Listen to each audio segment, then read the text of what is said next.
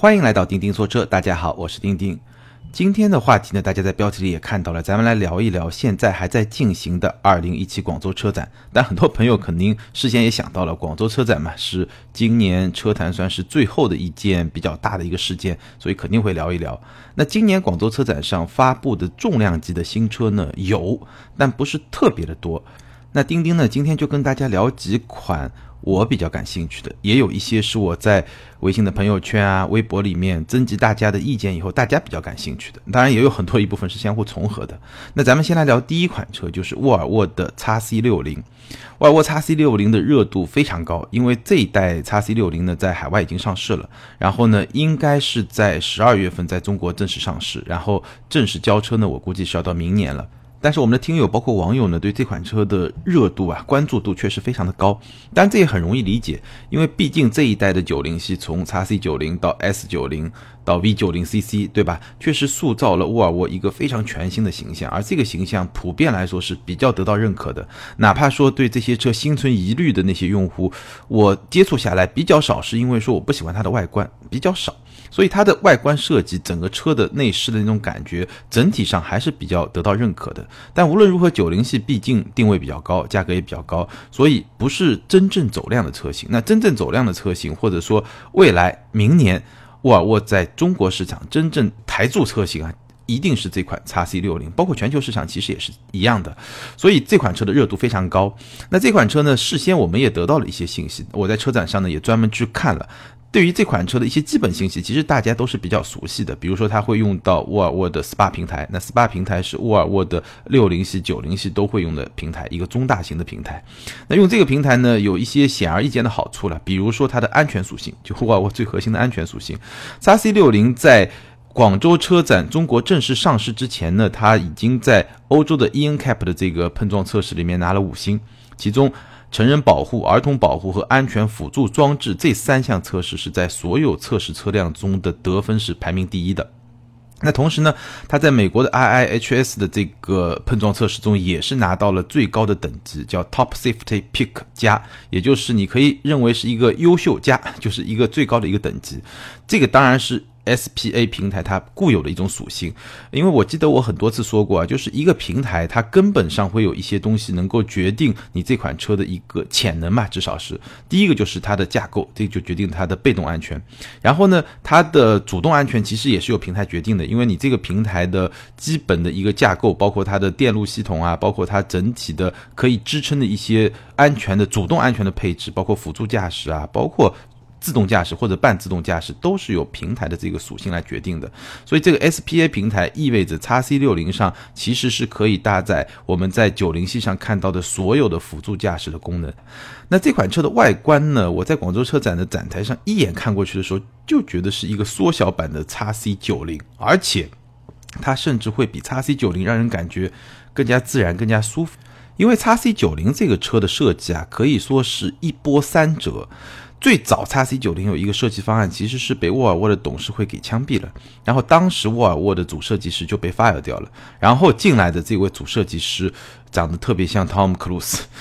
大家可以去看一下他的照片。这哥们儿叫因特拉克，前前面的名字我忘了，他姓叫因特拉克。现在呢，这哥们儿已经从设计师升级为是沃尔沃旗下那个高性能的子品牌，就是 Polestar。那你可以叫北极星了，但是官方好像我没看到有这个叫法。Polestar 就那个品牌的总裁，也是从设计这个岗位走到了一个综合的管理岗位。那这哥们儿的设计呢，就带来了我们看到的新的 x C 九零，包括后面的 S 九零、V 九零整个系列。那其实呢，x C 九零在他接手的时候呢，已经有一个雏形了，所以而且发布离发布的时间已经非常近了，所以他在设计 x C 九零的时候没有使出全力，或者说他已经没有可能把自己的才华全。全部发挥出来，所以 x C 九零那个车啊，呃，我觉得整体的完成度其实没有后来的 S 九零，尤其是 V 九零那么高。从外观设计上来说，那么 x C 六零。你会感觉到，你如果真的看到这个车，至少我的感觉是这样的，它的整体的这种顺畅程度，就是成熟度，感觉上那种浑然一体的感觉，其实比 x C 九零会更加的强大。而且因为它车身比较小嘛，感觉上就比较紧凑一点。但是呢，它又完整的继承了 x C 九零上的一些标志性的一些设计元素，比如说雷神之锤的大灯。比如说你看到那个前格栅，包括一条斜就斜杠上去，中间一个沃尔沃的车标，这些基本的设计元素，然后整车。你从侧面和从尾部去看，你又觉得，包括从车头看也差不多，你又觉得是一个缩小版的叉 C 九零，非常好看。你很难去描述说它细节上为什么我刚才说它的完成度会更高，感觉上更加更加和谐。但是你看到这车，我觉得你可能会跟我有一个比较相似的一个看法。然后它的内饰呢，也像一个缩小版的 x C 九零，一个屏幕被很好的整合在了中控那个触屏被很好的整空整合在了整个内饰里面，然后整个内饰风格呢也是比较简洁的。那我记得我在聊沃尔沃九零系的时候，其实不止一次我提到过，就是中国消费者啊，我接触一些消费者，他们。有些消费者其实不是特别能够接受那么干净的一个中控台，就是他觉得按键越多，这个车就越高级、越有豪华感。但沃尔沃呢，太简洁了。但也有一些朋友，包括我之前采访的号称中国第一位 V90CC 的车主，他可能就觉得特别喜欢这种简洁的风格，这个就比较有分歧。那 x C60 呢，延续了这种简洁的风格，但是我觉得，首先这个车本身是定位更低一点。而且更年轻一点，所以我的感觉可能这个内饰的接受度可能反而会比九零系会更高一点。但它整体的融入感都非常好，非常的和谐。然后那辆展车我估计是一个比较高配的车型吧，然后是一个阿迪赞，就是运动套装外外观上有阿迪赞那些设计的一个车型。然后你看它的内饰有一些木纹，就很自然的那种北欧风格的那种木纹，融入感都很好。然后很多地方都非常的熟悉，就是。你跟九零系的感觉很像，方向盘，然后中间那个点火按钮，然后包括那些驾驶模式的选择，那个来回旋上面有个玻璃质感的那么一个旋钮，都非常的像。而且它的座椅呢，我感觉上比现款的 x C 六零其实是有一个比较明显的一种提升。当然，我没有说从一辆九零系下来，然后到一个 x C 六零上去坐上去做这么直接的一种对比，但整体就这种。乘坐的这种感受啊，整体而言，我觉得跟九零七是比较接近的，所以这一点也是相当不错的。然后非常重要的一个话题呢，就是空间，因为我们知道，在这个级别的豪华 SUV 里面，已经分成了两派。一个叫加长派，一个叫标轴派。那加长派的代表呢，就是 Q5 和 GLC，这个是会加长的。标轴派的代表呢，就 x C60 和宝马的 X3，这两个是不会加长的。那 x C60 的轴距呢是二八六五毫米，就是说它是一个全球统一的标准版，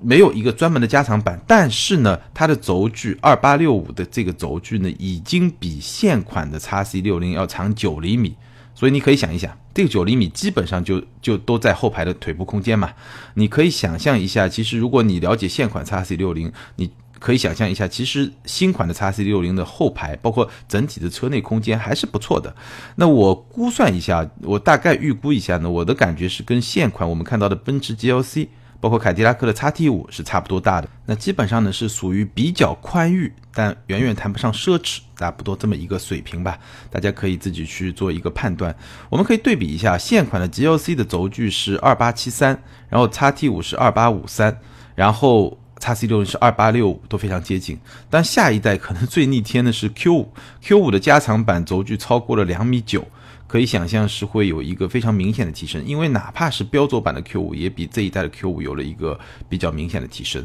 所以未来在这个级别的 SUV 有标轴派有加长派，加长派可能会让大家感觉上后排空间更加的奢侈，那标轴派呢，我觉得。可能会更加原汁原味一点吧，或者说，呃，你是不是需要一辆 SUV 这个级别的算是中型 SUV 那么大，就长得可能跟中大型 SUV 一样大？我觉得这个到时候等这些车都上市，等那些加长的 SUV 都上市的时候，我们可以去试试完了以后呢，我们可以给出一个评价。那 x C 六零的动力呢，先期上市的是三个动力：T 四、T 五和 T 八。T 四呢是一百九十马力，T 五二百五十四马力，T 八是一个混动系统，是四百零七马力，然后匹配的是八 AT 的变速箱。当然，这个动力系统在九零系上我们已经看到了，非常的熟悉，所以也没什么特别好说的。那最后呢，简单说一下价格，这款车呢是十二月正式的上市，然后 T 四版本的预售价，它只公布了预售价，还没有正式价格，预售价是三十八万，然后 T 五版本呢是四十一到四十九万，然后 T 八版本呢是五十六到六十二万。最关键，我们看是三十八万起，那我们来对比一下，Q 五是三十九点九六万起，GLC 是三十九点六万起，凯迪拉克的 x T 五是三十五点九九万起。当然，现在终端都有折扣了，包括像 Q 五的折扣，差不多能有个十万块钱，对吧？折扣都很大。然后 x T 五也能有那么两三万的折扣，可能还要多一点。G L C 折扣少一点，也有一万多。但是我们比的就是官方的官方的价格，因为呃。折扣的大小是跟你这个车是不是足够新，一般新上市可能前半年就不太会有折扣，对吧？还有就是你这个车的在市场上受欢迎的程度，那像 Q 五这种尾款车折扣当然就很大，这个就不是特别具有可比性。那三十八万的这个起售价呢，我的感觉是属于中规中矩吧。怎么说呢？呃，三十八万，对吧？你比奔驰啊，比奥迪啊。可能差不多，因为奔驰也是三十九点六万嘛，那沃尔沃的品牌稍微弱一点点。定到一个三十八万，我觉得问题不是特别大，但是比凯迪拉克明显要贵两万。当然它是预售价，预售价到终端的价格，正式的价格大家懂的，可能还会再便宜个几千块钱、一万块钱也很正常。所以总体来说，我觉得这个定价，因为配置都没看到，也没法去点评。但总体来说，这个定价应该说是一个中规中矩的定价，就是沃尔沃作为一个二线豪华品牌里面比较领先的这么一个品牌，然后它的一个最主力的中型 SUV。起售价定在三十八万，而且我们知道沃尔沃的配置，呃，整体来说还是比较厚道的。就是沃尔沃它会做一些，尤其像辅助驾驶啊，可能就会比较就入门级车型也会配一些辅助驾驶的功能，到一个中配车型基本上就全部都配上了，所以配置还是会比较厚道的。所以，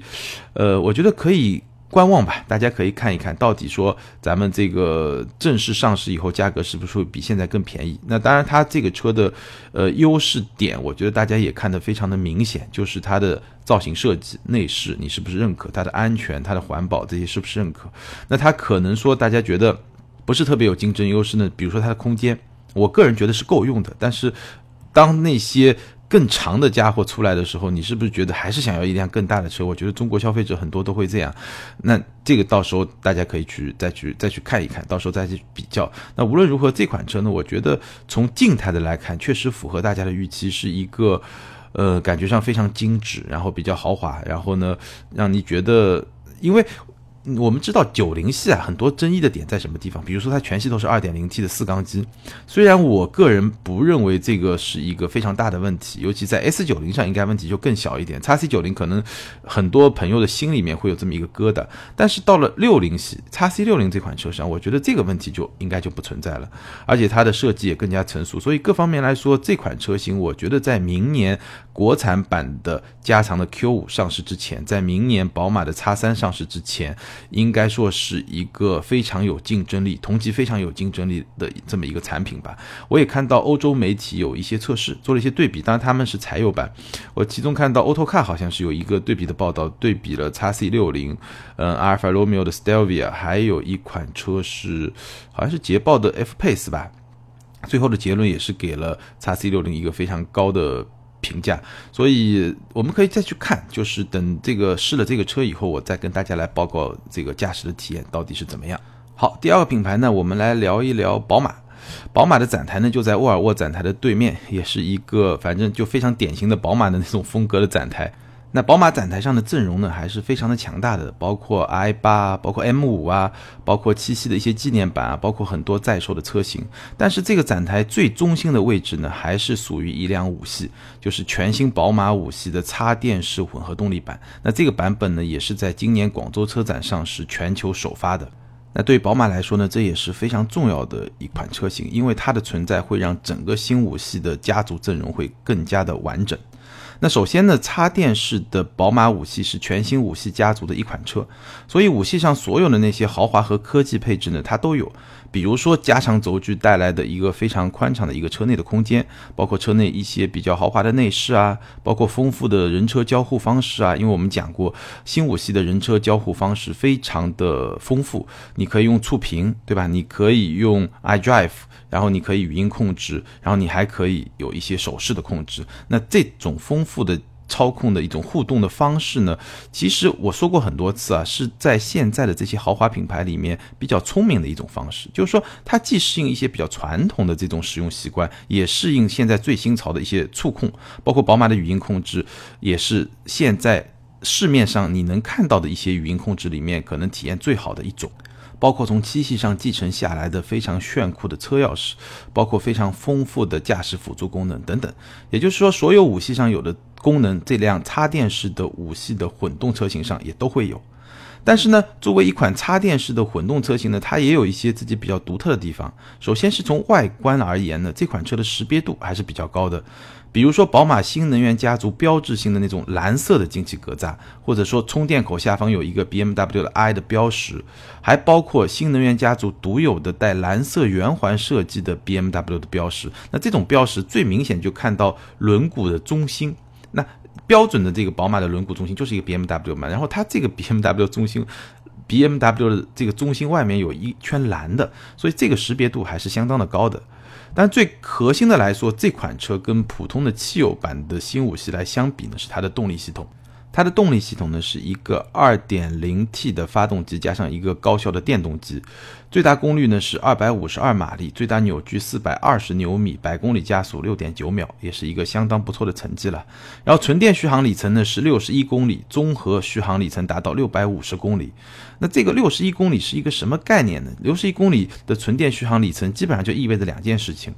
第一件事情呢，就是如果你有条件每天充电的话，基本上日常代步就很少需要用汽油了。其实能够买得起这个插电式新五系的家庭或者说用户吧。我觉得基本上是能够满足这一条的，因为首先你肯定有个车库吧，大部分这个车主应该是能有个车库，然后你装一个电桩，那你每天晚上回来充电，基本上六十公里嘛，大部分用户可能上下班六十公里也就够了。还有很多地方呢，其实现在越来越多，你可以在公司啊，或者说一些停车场也。装备了越来越多的充电桩，所以六十亿公里基本上是能够满足这么一个需求。就是说，如果你能够每天给这辆车充电，那你基本上就可以实现零油耗的行驶。但一些长途你还是继续用混动系统。那第二呢，就是说六十亿公里对于很多用户来说是非常重要的。为什么呢？因为你的纯电续航里程超过了五十公里嘛，你是六十一公里，就意味着这款车满足了很多优惠政策的要求。理论上就可以享受多项的优惠政策。那事实上，这款车已经是被列入了工信部的新能源汽车推广应用推荐车型的目录。但最终能够得到多少优惠呢？如果你真的感兴趣呢，还是要跟当地的 4S 店去确认，是不是能够拿到呃国家的补贴啊、地方的补贴啊，或者说像上海啊有新能源的牌照啊，这个可能到时候要去 4S 店确认。然后这款车呢是搭载了宝马的第三代 eDrive 的技术。它的这套混合动力系统呀，有非常丰富的一种驱动模式。你可以选择自动模式，就是它自动来判断是用电驱还是用混动，还是用以汽油驱动为主。你也可以自己人工的选择用 EV 模式，就是尽量用电池来驱动。那在第三代 eDrive 技术里面，一个比较新的技术呢，是驾驶者可以在有一个功能叫 Battery Control，翻译成中文就叫电池控制。在这个电池控制模式下呢，你可以。自主选择在百分之三十到百分之一百之间来设定电量的目标值。打个比方，我自己选择百分之五十，哎，我希望电池的电量始终保持在百分之五十。那这个时候呢，系统就可以帮你把电池的电量保持在百分之五十。那为什么要这么做呢？因为我打个比方，比如说我开车从上海去南京，对吧？那我先是走高速，然后最后呢，我进入南京城以后呢，我可能要走二十公里或者三十公里的这个城市的路况，相对比较拥堵。那我希望在这个拥堵路况里面用纯电模式来行驶。那这个时候呢，我算了一下，哎，我可能保持百分之五十的这么一个电量，哎，比较适合到城市里面去使用，所以我就可以把这个电池的电量的目标值设定为百分之五十。那我在高速上行驶，其实是一个比较省油的工况，对不对？本来到城市就会是一个比较费油的工况，但是我可以让到城市以后，我使用一个纯电的行驶。所以有了这个功能以后呢，其实就是你可以更加个性化的、主动的来规划能源的这种使用的方式。在这种条件下呢，其实是能够让你整体上更加省油、更加环保，有一个更加好的体验吧。根据你自己的这个行程，从技术上来说呢，呃，这一代的新五系的插电式混动车型啊，有一个非常明显的一个突破，就是它的动力电池的能量密度比上一代车型提升了百分之七十。啊，这是一个什么概念啊？就打个比方，什么叫能量密度呢？就是我比如说我用一块电池，我里面能够储存多少的电能？那我同样的一块电池，比如说打个比方，这块电池就跟你的笔记本电脑一样大，那我原来可能只能储存十个单位的能量，现在能储存十七个单位的能量，意味着我同样的电量，我需要的电池的体积就变小了。所以这一代的就是新五系的插电式混动车型，它的高压电池系统比上一代就减轻了一百公斤。这确实是很大的一个数字啊！毕竟仅仅是电池啊，就减重了一百公斤。而且呢，未来这款车还会推出一个叫无线充电特别版，就是我们现在手机可以无线充电嘛？未来宝马会推出一个技术，就是我在一个车位上下面铺设一个系统，这个时候呢，你只要把车停到这个上面，你这辆车就能自动在充电了。这个时候呢，你连充电桩都不用了。那这个动力电池的能量密度提高呢，还有一个好处就是。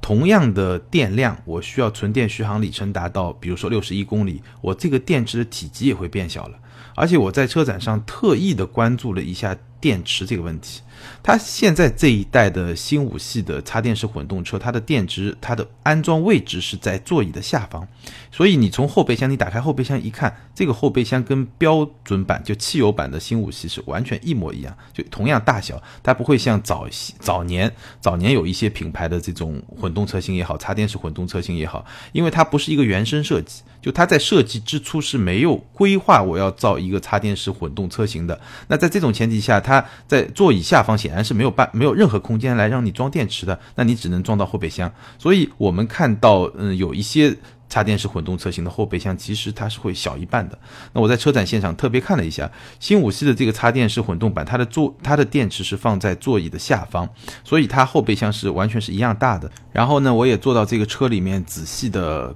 各处都体验了一下，基本上在车内，其实，在没有驾驶的这种状态下，跟一辆新五系是几乎是一样的。无论是那种豪华的程度，还是说那种科技感，基本上没有什么明显的差别。那这款车呢，应该是明年初上市。我觉得有两种人特别适合来关注这款车，重点关注这款车型。第一类呢，如果你特别热衷环保、热爱创新科技；第二类呢，可能是一线城市对车牌有特殊需求的朋友。这两类朋友呢，我觉得可以重点关注一下这款车。好，接下来我们来聊另外一款车，就是捷豹的 XEL。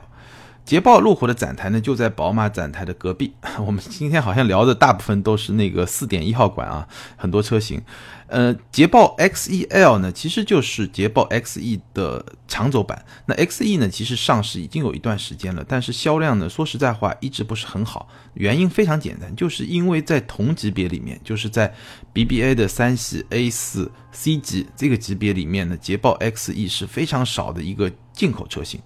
而且是一个标轴版车型，所以呢，相比这些主力车型，无论是 BBA，包括凯迪拉克的 ATS L 卖的也不错，对吧？相比这些车型而言呢，它空间小，价格又贵。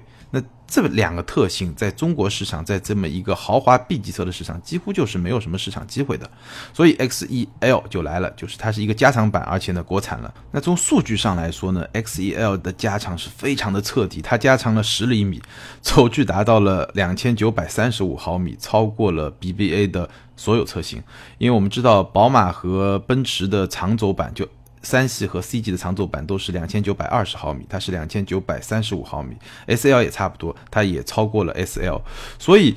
在数据上来说，X E L 在同级中已经是一个非常大的一个空间了，至少从轴距上来说。那实际的车内空间怎么样呢？实际的车内空间呢，我用两个字来形容就是正常，就是你进到一个长轴版的 C、长轴版的三系，包括 S L，包括现在的 X E L，它后排空间其实都差不多。然后呢，XEL 它中间就后排中央的那个凸起呢，跟宝马三系一样，也是相当的大。所以后排其实说到底啊，这个级别的车，我感觉尤其是这些后驱车吧，基本上还是坐四个人比较舒服，坐五个人呢，短途的勉强能坐，但是你要长途坐的话会不太舒服。那这是第一个，就是解决了一个空间的问题。那第二个呢，解决一个价格的问题。那这个车呢是十二月十五号上市，还没有正式上市，但是价格呢，我自己估计啊，入门价格可能会打到三十万左右，甚至三十万之内，这个是非常正常的。因为我们从终端来看，BBA 对吧？这个奔驰的优惠稍微少一点，C 级因为又上了一个二零一八的新款，然后像宝马的呃。优惠，A 四 L 的优惠，其实终端都是有一些优惠的。当然，终端优惠最明显的就是凯迪拉克 ATS L，基本上已经卖到二十万出头了，二十二三万就能拿到，而且都是二百八十马力的高功率的版本。所以，我觉得 XEL 它上市以后价格的预估啊，我觉得起价肯定是能够达到三十万之内，应该是没有什么太大的悬念。嗯，那无论如何会比现款的 XE 有很大的竞争力。当然，和竞争对手和 BBA 比，和它的同样是二线豪华品牌的凯迪拉克 ATS L 比，是不是有足够的竞争力？那这个咱们只能到时候再观察。这是两点，但无论如何，在空间价格问题上，把进口版的问题是能够解决了绝大部分吧。然后它的发动机是捷豹路虎自己研发的全铝发动机，就是非常有名的 Ingenium 那个系列的全铝发动机，2.0T 两个版本，两百马力和两百五十马力。两百马力这个版本呢，其实比像三系啊、像 C 级啊他们的一个低功率版本要稍微高一点。那两百五十马力呢，就基本上就差不多。这两款发动机在别的一些车型上，像 F Pace 啊，其实。嗯，有体验过 2.0T 的发动机，整体的感觉啊，确实比早先对吧？捷捷豹路虎喜欢用的那个、那个、那个福特的发动机会好很多。那在车展现场呢，我其实是比较仔细的看了一下这个车，这个车的外观很多地方呢跟标轴版的变化其实不太大，但是你从侧面看呢，还是能够感觉到一个非常就还挺明显的一个变化，因为它的加强就是非常传统的，从 B 柱。从 B 柱往后，然后基本上这个十公分都是放在了后排空间了，所以后排纵向空间的提升是很大的。但横向空间呢，也就是一个标准 B 级车的空间，嗯，不能算是一个特别大。那从外观角度来说，你会感觉上不像原来那么紧凑了，它确实有一种比较舒展的这么一种效果。当然，你说喜欢不喜欢呢？我觉得这个还是比较见仁见智的这么一件事情，我就不不做不多做评价吧。然后呢，其实上一代的，就是或者说进口版的 XE 啊，它一直有一个问题，在我看来，因为 XE 从它的设计啊，它的这种概念上来说，还是比较运动的。因为捷豹这个品牌嘛，它本身就是运动作为一个调性，所以它是运动调性。那在这个市场里面走运动路线的，大概有这么几款车：XE、ATS-L、三系和阿尔法罗密欧的茱莉亚。那在这几款车里面呢，我的感觉是 XE 有一个和别的竞争对手都很不一样的点，就是它的坐姿比较高。在这几款车里面，宝马三系的坐姿是最低的，那 XE 的坐姿是最高的。相对来说，Julia 也是比较低的，然后 ATS-L 呢也比较低，反正都比 XE 低。嗯，这个其实是一个比较奇怪哦，因为一般来说啊，其实我们说嘛，像这个级别的车，真正还很运动的车已经很少了，因为。宝马也是一代比一代更往舒适的这个取向去走，但是呢，宝马它在走向舒适取向的时候呢，它可能这个车的极限的能力是在往后退，但是它的给你的这种动感的感觉，其实很多时候没有非常明显的退，除了方向盘可能不像上一代的 E90 那么重之外，其实它的那种动运动的感觉其实没有后侧的很厉害，或者说还是让你觉得是一个同级里面的。一个驾驶者之车，对吧？很重要的一点就是它的坐姿很低。一旦坐姿低了以后，你对车身动态的这种反馈能力，你身体的这种感觉就会变得很好。所以这是非常重要的。那 XE 呢？从进口版。包括现在的国产版，因为国产版在车展现场那辆车它没有通电，所以我不太确定我坐的那个位置是一个最低的位置。但是我摸了一下它那个机械结构，感觉上已经是很低了，但是感觉上这个坐姿还是比较高。那一方面就是你的这个驾驶感觉可能会有点影响，另一方面可能你的头部空间。也会受到一点影响，但这一点存疑。等我们真正能够试驾到这款车的时候，再给大家去确认。那无论如何吧，XEL 毕竟解决了进口版 XE 我刚才提到的几个非常明显的问题，包括空间啊、价格啊，然后它的发动机也是新的。然后呢，呃，整个内饰虽然变化不是很大吧，但是捷豹本身的内饰呢，呃。至少有那种特别的那种感觉，特别那种 feel，我相信很多用户还是会比较喜欢的。所以无论如何，我相信这款车会给二线豪华品牌的 B 级车市场是带来一定的冲击，包括像呃英菲尼迪的一些车啊，Q 五零对吧？包括像这个凯迪拉克的 ATS L 啊，可能都会有一些一些冲击吧。当然，它要冲击 BBA 的一线市场，估计可能还没有那么容易。好，简单的聊一下 XEL，然后我们再去聊 XEL，就捷豹路虎展台对面，也就是在其实是在沃尔沃的隔壁了。我们你想象一下，从展馆我们从沃尔沃到对面的宝马，再到隔壁的捷豹路虎，再到对面的雷克萨斯，其实它就在沃尔沃的隔壁，相当于一个正方形。我们来聊一聊雷克萨斯的 LS 和 LC。嗯，今年的车展，雷克萨斯展台里面最核心的车型就是 LS 和 LC，而且雷克萨斯的展台做了一个非常特别的一个布局，因为 LS 啊，现在我们知道是第四代的 LS。然后 L S 第一代是一九八九年在美国的底特律发布的。我记得，嗯，我们年初聊北美车展的时候，其实聊过，因为这个 L S 是在北美车展首发的。然后当时我们，我跟刀哥还有我们一些美国的这个两位电台的主播，我们一起聊过这个车。L S 一九八九年第一代在美国首发，然后呢？第一代经历第二代，第三代开始少量的进入到国内，然后第四代是正式引进，但是第四代到现在也整整十年，我印象中有十年了，所以可以说节奏是比较慢的。因为像这个级别的车，一般在 BBA 那里就 A 八 S 级七系，它的一般的更新周期是在七年左右，一般是在七年、六年、七年这么一个时间节点。那雷克萨斯十年，差不多十年才去换，所以大家我感觉上可能都忘得差不多了。幸亏是在广东啊，因为雷克萨斯在广东的存在感还比在全球呃全国其他的地方会更加强一点。但是为了唤起人们吧，或者说尤其是广东人对雷克萨斯的这种记忆啊，雷克萨斯把它的展台入口的地方特别把前四代车型全放上去了，然后在。背后的这个壁板呢，就放了一些当时的一些宣传资料。但最有名的，我不知道有多少国内的朋友能够记得，啊就当年一九八九年的时候，第一代雷克萨斯发布的时候，雷克萨斯做了一个广告是什么呢？就强调它的这个发动机的静音效果特别好。它把一辆车放到一个虚拟的一个测试转盘转台上，然后它可以虚拟出一百四十公里每小时的一个车速，我忘了是一百二十还是一百四十公里每小时。然后呢，它在它的发动机舱，就发动机舱盖子上的。叠了大概有好多层，五层还是六层的那种酒杯，就下面比如说是几十个，上面一层可能这个二三十个，在上面十几个，五个一个就堆了那么有五六层的酒杯，酒杯里面呢灌满了酒，然后呢让发动机运转，在这个台架上运转速度达到了一百二十还是一百四十公里每小时，我记得不是特别清楚，反正是一个一百公里以上，一百公里每小时以上的一个非常高的车速，这个时候你会发现它这个。五层叠起来的这个酒杯里面的酒是不会洒出洒出来的，而且这个酒是满的，所以这个广告就雷克萨斯当时用来就是告诉世界什么呢？就是我的这个车的静谧性是非常非常好的，是远远超过了奔驰、宝马、奥迪的。然后当时呢。美国的媒体其实不信，就觉得这个日本人嘛，这个有时候考试作弊很正常，对吧？所以美国的记者不信，说你这个考试作弊。然后呢，雷克萨斯就专门邀请记者到现场再重新来见证这么一个实验。所以这个。广告其实当时是帮雷克萨斯打开了局面，而且你会发现啊，雷克萨斯作为一个豪华品牌，它的起步非常之高，它第一款车居然就是一款 D 级车，LS 直接上 D 级车，然后再往下面打，这跟我们现在看到有些中国的品牌在往上走的时候，这个套路好像不太一样。但是它当时真的是找到了一个突破口，就是在豪华性、在舒适性、在安静性、在售后服务这些方面是找到了一个雷克萨斯这个品牌在北美能够。北美这个豪华车的最大市场能够站稳脚跟的这么一个品牌，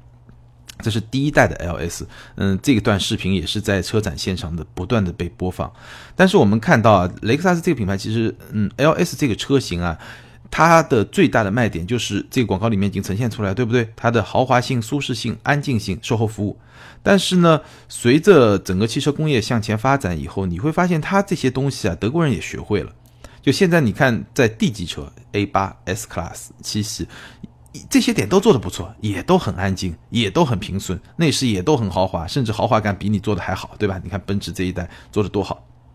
所以在这种前提下，其实这一代的雷克萨斯发生了一些非常明显的变化。当然，大家首先可以看到的一个非常明显的变化就是它的造型非常的夸张，完全不像是一辆很沉稳的那种。D 级车，它就像是一个非常有激情、非常有 passion 的一个年轻人，甚至是有那么一点点叛逆的年轻人。但是这个叛逆可能有点像，打个比方，像什么？像零零七，对吧？做事情从来不循规蹈矩，但是呢，本身又是比较绅士，就是比较，呃，比较沉稳，不像是那种很年轻的那种叛逆者那么一种感觉。但是很不一样，很不像一辆 D 级车的那种沉稳的风格。然后我呢也看到了一些，嗯，一些报道说，呃，其中有一个报道就讲到我我我是信的，就是丰田章男他自己提出对雷克萨斯的设计啊，提出一个指导性的思想，就是说我不要一个。非常沉稳的四平八稳的 LS，我要让大家能够第一眼就记住它，不管你是喜欢它还是不喜欢它，但是你至少第一眼一定要记住它。这是现在所有雷克萨斯产品的一个设计哲学的一个指导性思想，就是首先我要识别度，大家看了这个车得记住，不能像早十年的雷克萨斯那样，可能可靠性这个口碑很好，售后服务口碑很好，对吧？舒适性也不错，但大家记不住，太平庸了，不行。就这是丰田章男的一个指导思想，所以我们看到，尤其是 LS。因为这款车本来是一个旗舰车型，是一个很很稳健的车型，而且雷克萨斯一向来的品牌的传播基因是怎么样？就是一个非常非常沉稳，对吧？非常非常舒适，非常非常强调东方式的那种内敛的这么一个品牌。好，现在我要你过目不忘，就是你能看到的这么一种设计的造型，嘴巴非常大，一个纺锤形的一个造型。我我觉得过目不忘这个基本没有疑问，但是不是很多人都喜欢呢？倒真不一定。可能传统的很多中国的消费者接受度未必会很高，尤其是在旗舰级这个这个这个级别上。但是我觉得我自己的看法，我觉得这么做也许是对的，因为否则你太没有存在感了。现在 BBA 在这个市场上已经已经已经是一个非常非常强大的一个一个垄断，对吧？尤其是奔驰，一个非常强大的垄断。那你走不了那个，我们打个比方啊，就是你在。也不说天安门广场了，就你在一条很大的街，比如说上海的人民大道，对吧？你最中间的那个路你走不了啊，人家已经占满了，那你就走边 边上那条路。那边上那条路你做出自己的特色，你至少也能占据一部分的市场，对不对？当然，这一代 LS 呢，不仅仅是说在设计上，哎，走了一条与众不同的道路，其实在造车哲学上，我觉得雷克萨斯也已经在寻找一条跟欧洲人不太一样的道路。呃，这个话怎么说呢？因为我们刚才也聊到了，雷克萨斯当年出来的时候，它的那些竞争优势，它是最安静的豪华车，对吧？然后它的那种舒适感，它的售后服务，这些竞争优势正在不断的被欧洲的那些豪门，宝马、奔驰、奥迪，正不断被他们去学习，或者说他们已经。追得他非常近，甚至已经跟他平起平坐，有些部分可能做的比他已经都好了。所以你会发现，雷克萨斯当年在市场中找到的这么一个定位，其实在后来就是在 BBA 大幅度的往前追赶的过程中，它的那方面的竞争优势其实是没有了。那你雷克萨斯怎么样来寻找新的一个优势呢？我觉得雷克萨斯在造车哲学上有一些突破。怎么说呢？我们来看几个例子啊，你其实。其实这一次非常遗憾的是，他的那个展车啊，我不知道后面公众日会怎么样。在媒体日的时候，他那个展车的门是锁着的，所以呢，我只能透过玻璃去看它的内饰。但是如果你有机会的话，我觉得 LS 这个车啊，你一定要到车里面去看，车里面能看到很多不一样的东西。比如说设计灵感来自古筝琴弦的那个中控台，再比如说激光雕刻的木饰板。你见过激光雕刻的木饰板吗？很少见吧？它其实是。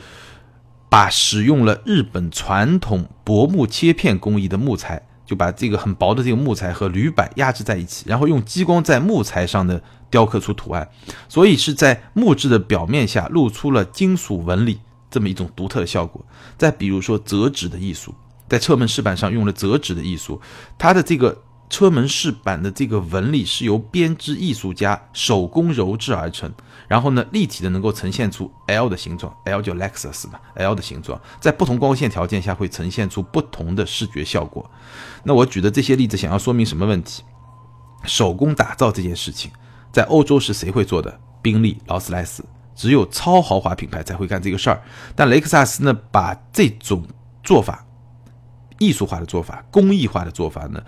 下沉到了一辆豪华轿车上，也就是在雷克萨斯的 LS 上，它开始用了这么一些手法。那这样就跟欧洲的这些豪华轿车拉开了一个距离了。欧洲人是有自己的谱系的，我只有到了呃宾利、劳斯莱斯这个级别，我才会用手工，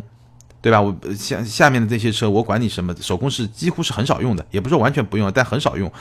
那雷克萨斯在 LS 这个级别上就用了大量这种艺术的东西。就是手工的东西，或者说是一些特殊的日本的那种手工工艺的一些东西。那通过这些东西呢，它就跟欧洲的这种豪华轿车在调性上就拉开了一个区别。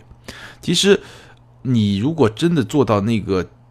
舱内就车厢内，因为我看到很多图片，我真的特别想坐进去，但这次没有坐进去。但你到了那个氛围，我其实可以想象，因为透过玻璃，我还是能够看到内饰的那些感觉啊。其实你的感觉跟坐在一辆，呃，奔驰的 S 级里面，可能还是挺不一样的。就这边是一个很很很豪华的一个工艺的产品，这边是有那么一点艺术。那种感觉的东西，可能还是会很不一样的。我觉得这个是雷克萨斯重新找到的一条在旗舰轿车的层次上，怎么样去跟 BBA 已经非常强大的竞争对手去竞争的这么一条路。我们回头再来说，那这个当然是它的特别之处。但是呢，雷克萨斯有一点呢，我觉得至少在中国市场，它没有像 BBA 做的那么极致。因为我们知道，奔驰、宝马、奥迪现在在中国市场的本土化已经都做的是相当的不错了。但是雷克萨斯呢？因为整个丰田其实都是这么一个策略。我们看到，在各大汽车品牌在中国的策略而言呢，基本上像大众是非常中国本土化的，就是中国市场的话语权是非常高的。甚至像奔驰、宝马、奥迪，对吧？中国市场的话语权都是很高的。但是雷克萨斯是或者说丰田吧，它是一个更加全球化的品牌。像 LS 这款车，从它的动力配置上。我能够感觉到还是非常明显的，以美国市场作为一个主导的这么一个思想在主导，包括丰田凯美瑞也是非常美国市场主导的一个思想。所以它的动力系统是什么呢？它的动力系统现在进来的 LS 是两款车，然后 LC 是一款车。LS 是三五零，呃，三点五的自然吸气，三百十八马力，然后 LS 五百 H 是三点零的混动，然后是。整个整个系统是三百五十九马力，那三百十八马力是一个什么概念？三百十八马力基本上就相当于一个三点零 T，就它的三点五自吸的动力相当于一个三点零 T 的一个。嗯，中等吧，或者说中等的一个水平。那有些 3.0T 动力做得高的可以做得高很多，也有一些 3.0T 比它更低也有，所以是在一个 3.0T 的一个平均水平，318马力。然后 LS 500H 是359马力，那么这个基本上属于 3.0T 比较高的了，但是也有比它更高的。呃，这个是 V6 比较高的一个 3.0T，包括直六 3.0T 里面算是中高吧，359马力是一个3.5的混合动力版本。然后 LC 500H 呢，也是一个就跟就跟 LS 500。H 是一样的，然后价格，LS 三五零是九十到一百零五万，LS 五百 H 是九十七到一百三十万，LC 五百 H 是一百三十到一百四十万，这个是预售价，不是最终的价格。那我们来比一下，奔驰 S 的起价是九十三点八万，宝马七系的起价是八十九点八万，奥迪 A 八是八十七点九八万，也就是说，LS 的起价跟他们都差不多，都是在九十万左右。L S 三五零，所以基本上呢，我觉得雷克萨斯的定价呢，其实还是比较靠谱的。怎么说呢？就是我刚才说了，它的动力系统是完全以美国市场为主导的。因为你会想嘛，三点五的一个进口车，它的关税比三点零是要高一个档次的，它的关税大概要高百分之十几，所以你显然没有竞争优势嘛，对吧？那。你的动力可能也跟三点零我刚才说的差不多，但是你的关税上 就明显会占据一定的劣势嘛。但是雷克萨斯在定价的时候呢，从我们刚才的这个比较来看，还是在一个正常的一个水平线上。当然了，终端折扣我们暂时不去说啊，因为终端折扣我刚才聊叉 C 六零的时候也说了，终端折扣跟很多不同的因素有关系。我们来比较价格，从定位的角度来说。价格呢，你只能比较官方指导价，但你从购买的角度来说，你是可以去看终端价格的。那比如说 A 八也好，宝马的七系也好，终端价格终端的优惠会相对明显一点。S 级好像也有那么一点点的终端的优惠，但不多。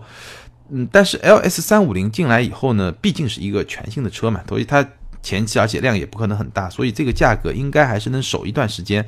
但是最终这个车啊，你。